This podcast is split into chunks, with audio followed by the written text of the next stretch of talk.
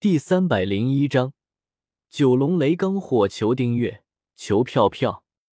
不过这也是没有办法。虽然唐振是焚炎谷谷主，但是焚炎谷却不是他一个说了算。尤其还是关于焚炎谷的秘籍这方面，如果没有一个合适的交代，焚炎谷的那几位老顽固肯定不会同意的。菩提心。闻言，看着萧邪手中的玉瓶，唐振心中一怔。这菩提心可是可遇不可求的天才地宝，服用了菩提心，不仅能够强化人的天赋，而且还能让人少去心脏这个要害。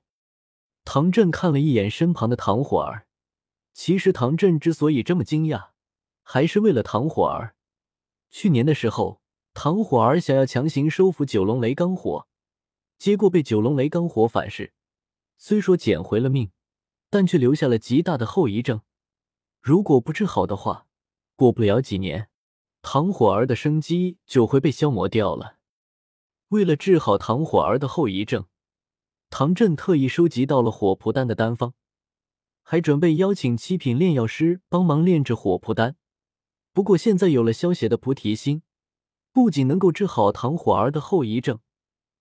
还能让唐火儿的修为更上一层楼，这菩提心对老夫的确很重要，老夫便厚着脸皮收下了。唐振有些不好意思的说道：“按照他的意思，萧协既然身为萧玄的后人，学习天火三玄变应该是理所当然的事情。不过这菩提心能够治好唐火的伤，所以唐振只能厚着脸皮收下了。唐振也觉得有些过意不去。”右手手掌轻握，只听得扑哧一声，一股银色火焰缓缓的自己手中袅袅升起。火焰升腾间，隐隐间能够见到九条银色火龙在火焰之内穿梭而行。这就是一火榜排行十二的九龙雷罡火吗？萧协看着唐振手中的九龙雷罡火，眼中闪过一道炽热的目光。这便是焚炎谷的传承异火。九龙雷罡火，这团火焰先给你，然后我再带你去学天火三玄变。唐振凝聚出一团九龙雷罡火的火焰，是有斗气将火焰包裹住，凝聚成一个火焰珠，然后递给了萧邪。多谢唐谷主了。萧邪有些激动的接过火焰珠，然后将手中装有菩提心的玉瓶交给了唐振。萧公子，跟我来吧。唐振将菩提心交给了一旁的唐火儿，带着萧协他们前往了焚炎谷的斗技阁。虽然天火三玄变是焚炎谷的不传之秘，但是既然萧协是萧玄的后人，又用菩提心作为交换，那么将天火三玄变传给萧协，就算是长老会的那些老顽固，也没有道理说什么了。萧协他们跟着唐振走过一条碎石小路。眼前出现了一幢隐藏在树林中的建筑物，隐隐间，在那巨大的建筑物之上，有着“斗技阁”三个大字。这里便是我焚炎谷的斗技阁了。寻常时候，这里是禁止人进去的。唐火儿拉着龙葵的手，在一旁对萧邪解释道：“虽然相处了短短的一会儿的时间，但是龙葵和唐火儿已经以姐妹相称了。”毕竟龙葵的确很讨人喜欢，跟我来吧。天火三玄变是我焚炎谷的顶尖秘法，所以只能在这里才能得到最完整的传承。唐振对着萧邪招了招手，然后走进那幢巨大的楼阁。萧邪点了点头，跟了上去。萧邪四人走到斗技阁前，停下了脚步。三道身影突然从楼阁之顶掠下，化为三名红袍老者。对着唐振躬身行礼，三位长老将斗技阁打开吧。唐振淡淡道。三位长老目光在萧邪和龙葵身上扫过，眼中露出一抹震惊之色，然后对着唐振点了点头，手中同时接出道道玄仪印结，一道道火红光芒从三人手中掠出，射在斗技阁那紧闭的大门之上。随着这些红芒的射中，那大门表面上。顿时泛起一阵阵剧烈的涟漪波动，旋即大门方才在一阵嘎吱之声中缓缓打开。见到大门打开，唐振率先迈动步伐，行入其中。萧协三人迅速跟了上去。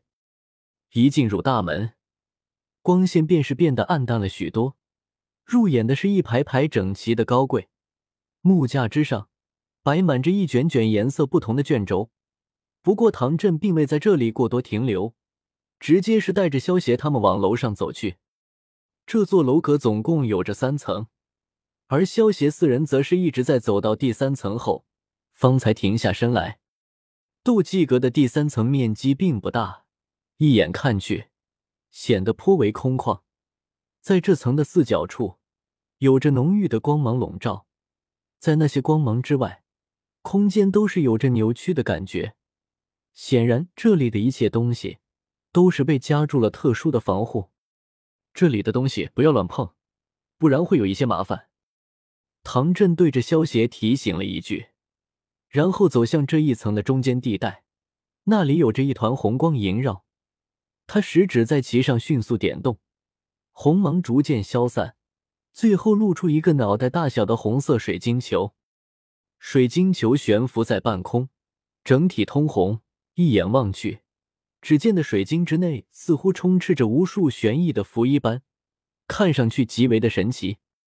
这是我焚炎谷的传承水晶，其中不仅有着最为完整的天火三玄变修炼之法，并且还有着焚炎谷历代先辈对这一功法的一些改进以及经验。唐振因为收了萧邪的菩提心，觉得有些过意不去，所以想要让萧邪接受这种秘法传承，来额外的补偿一下萧邪。多谢唐谷主了。萧协朝着唐振抱了抱拳，谢道：“不用客气，你本身就是萧玄前辈的后人，学习这天火三玄变本就是无可厚非的。